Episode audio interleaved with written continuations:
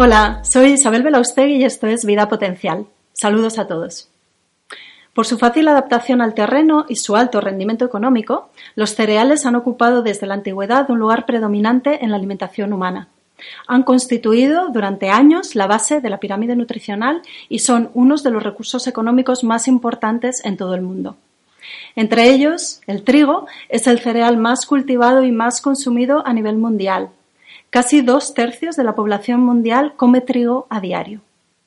Pero el trigo está detrás también de diversos problemas de salud. De todos ellos, el más conocido es el de la intolerancia al gluten. El gluten es el conjunto de las proteínas de los cereales, las gliadinas y las gluteínas.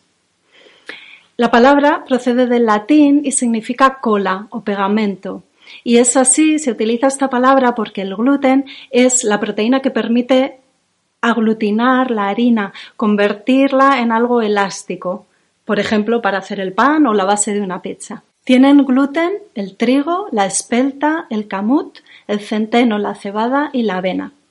Y no tienen gluten el arroz, el mijo, el maíz y los pseudocereales, el amaranto, la quinoa y el alforfón o trigo sarraceno. La intolerancia al gluten no es en sí una enfermedad, es más bien un espectro de lesiones, una especie de abanico de lesiones desde más leves a más graves, causadas por el daño que las proteínas de los cereales, el gluten, causan en el organismo, a nivel digestivo principalmente en el intestino, pero también en otros órganos, por ejemplo la piel, las mucosas como la boca, por ejemplo, u otros órganos como el sistema nervioso central. En este abanico de lesiones, la enfermedad celíaca ocupa el extremo más grave y se debe a un daño severo de la mucosa que reviste el intestino por la intolerancia genéticamente heredada a las proteínas de los cereales. Y esto se traduce en alteraciones intestinales como la hinchazón abdominal, el dolor abdominal, la diarrea y otros síntomas asociados por la mala absorción de los nutrientes y esto da lugar a desnutrición de distinto grado, también alteraciones en el estado de ánimo y esto es algo característico de los niños con enfermedad celíaca, que en los que el síntoma más evidente es la irritabilidad y el llanto fácil y también complicaciones a largo plazo como es el linfoma. Así como la enfermedad celíaca afecta en torno a una de cada 30 personas, sin embargo, una de cada diez tienen algún grado de intolerancia al gluten. Afecta a más personas de las que son diagnosticadas. En torno solo a un 10% de personas adultas con algún grado de sensibilidad al gluten son diagnosticadas. Y esto es así porque, hasta en la mitad de los casos, las manifestaciones de la intolerancia al gluten son extraintestinales enfermedades reumatológicas, fatiga crónica, enfermedades autoinmunes, inflamatorias, tiroiditis de Hashimoto o hipotiroidismo autoinmune o enfermedades neurológicas como la enfermedad de Alzheimer, por ejemplo, mejoran con la retirada del gluten. Sin llegar a cuadros tan severos, la sensibilidad al gluten se puede manifestar también con cuadros intestinales inflamatorios como una inflamación abdominal, eh, la hinchazón, los gases, el estreñimiento, malnutrición de determinados nutrientes o enfermedades alérgicas o cutáneas. Muchas veces personas que no son celíacas, no son intolerantes al gluten en ese extremo tan grave del abanico de las lesiones derivadas del, consumo del gluten. Estas personas que son sensibles al gluten lo son a un tipo de gluten en particular, a un cereal en particular, y se ven beneficiadas de la retirada de ese cereal en concreto, aunque puedan consumir otros cereales que sí lleven gluten. También en este sentido es muy importante el consumo de lácteos, de leche de vaca de producción industrial, porque es uno de los alimentos más directamente asociados con eh, el desarrollo de hiperpermeabilidad intestinal, de aperturas en la mucosa intestinal que normalmente hace una empalizada con una función de barrera protectora. Al abrirse esos huecos pueden penetrar moléculas de mayor tamaño, entre ellas el gluten.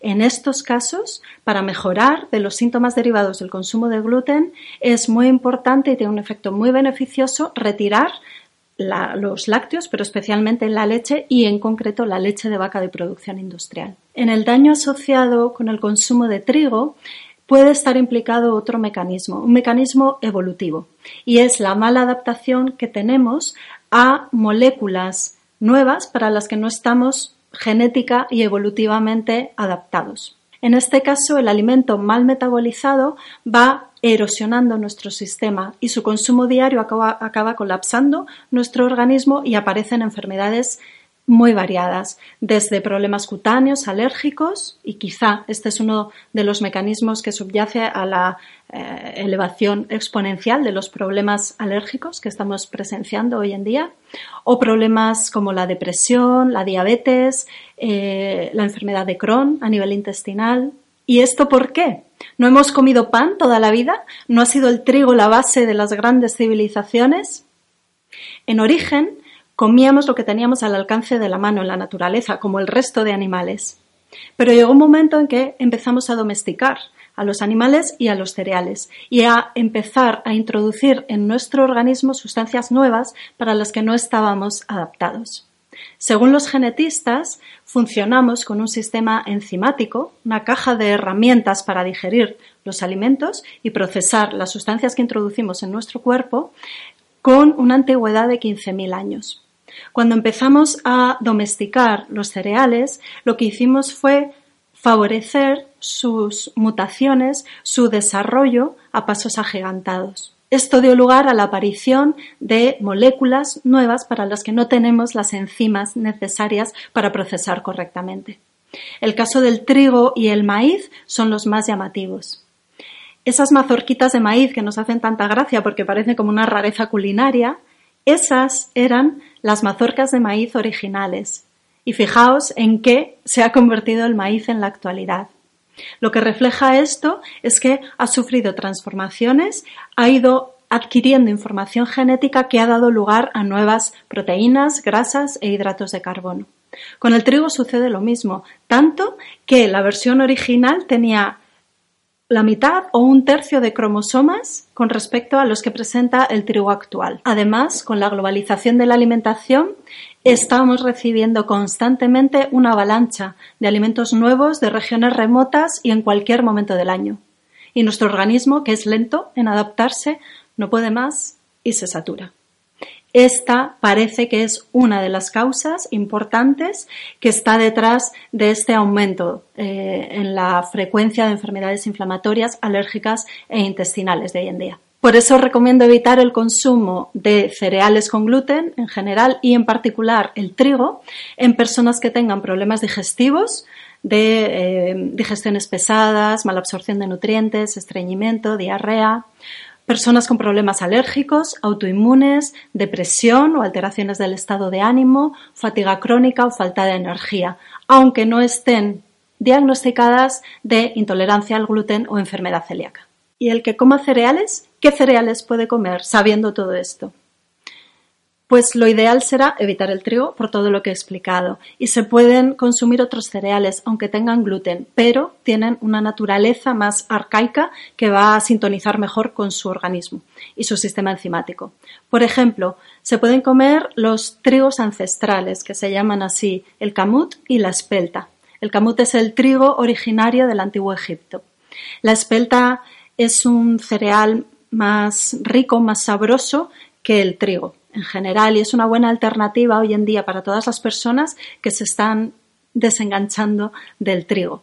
Por cierto, esto me recuerda que en estas mutaciones, en, esta evolución que ha hecho el trigo, ha aumentado mucho su contenido en gluten y en un gluten más adictivo. Realmente el pan no se engancha porque tiene una capacidad de generar adicción en nuestros ganas de más. Y eso está relacionado con la evolución acelerada que ha hecho el trigo en las últimas generaciones.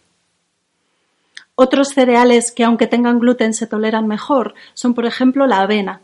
La avena es rica en vitamina B, por ejemplo, y en aminoácidos, y eso ayuda a llevar un mejor metabolismo general y un mejor metabolismo a nivel del sistema nervioso. Otro cereal interesante puede ser la cebada, especialmente para personas que tengan problemas digestivos. O el centeno, que ayuda a regular los casos de arteriosclerosis, por ejemplo, ayuda a cuidar el sistema cardiovascular. El TEF, el cereal más rico en proteínas y además un cereal que tolera muy bien la sequía, por lo que es un alimento muy importante en zonas como por ejemplo el este de África o regiones áridas y con eh, situaciones climatológicas más adversas. Pero ya se ha empezado a cultivar también en Europa. Hace unos años, por ejemplo, se inició un proyecto de cultivo de tef en España. Y como digo, es un cereal interesante por su aporte en proteínas.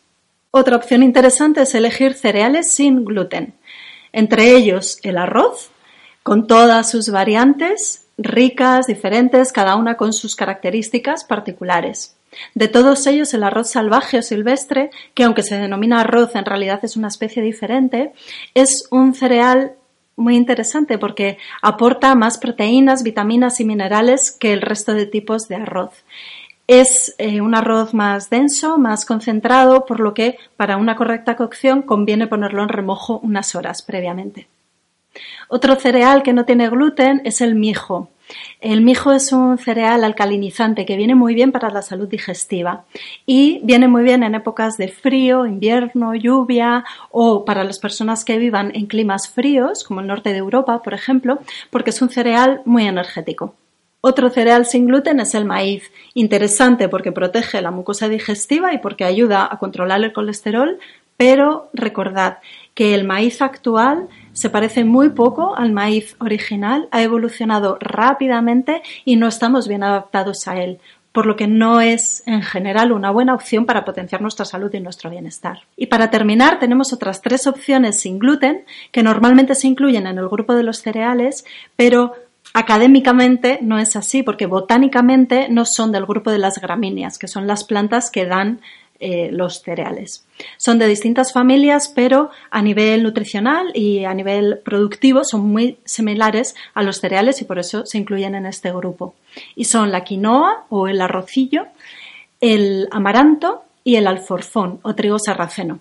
Estos tres alimentos pueden ocupar la despensa de las personas que consuman cereales porque son más ricos en proteínas en aminoácidos de los que otros cereales carecen y complementan muy bien eh, platos, por ejemplo, de legumbre para conseguir proteínas de alto valor biológico.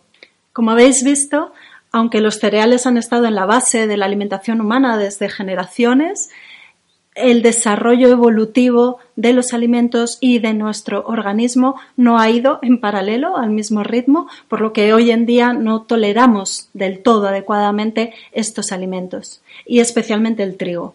Por eso, si hay problemas de salud o falta de energía y de vitalidad, lo mejor será reducir su consumo y elegir, siempre que sea posible, las mejores opciones integrales de producción ecológica y, a ser posible, cereales ancestrales. Para los que queráis información ampliada sobre este tema del gluten y los cereales, os dejo el link al artículo que he escrito en la descripción del vídeo. Muchas gracias por estar ahí. Hasta la próxima.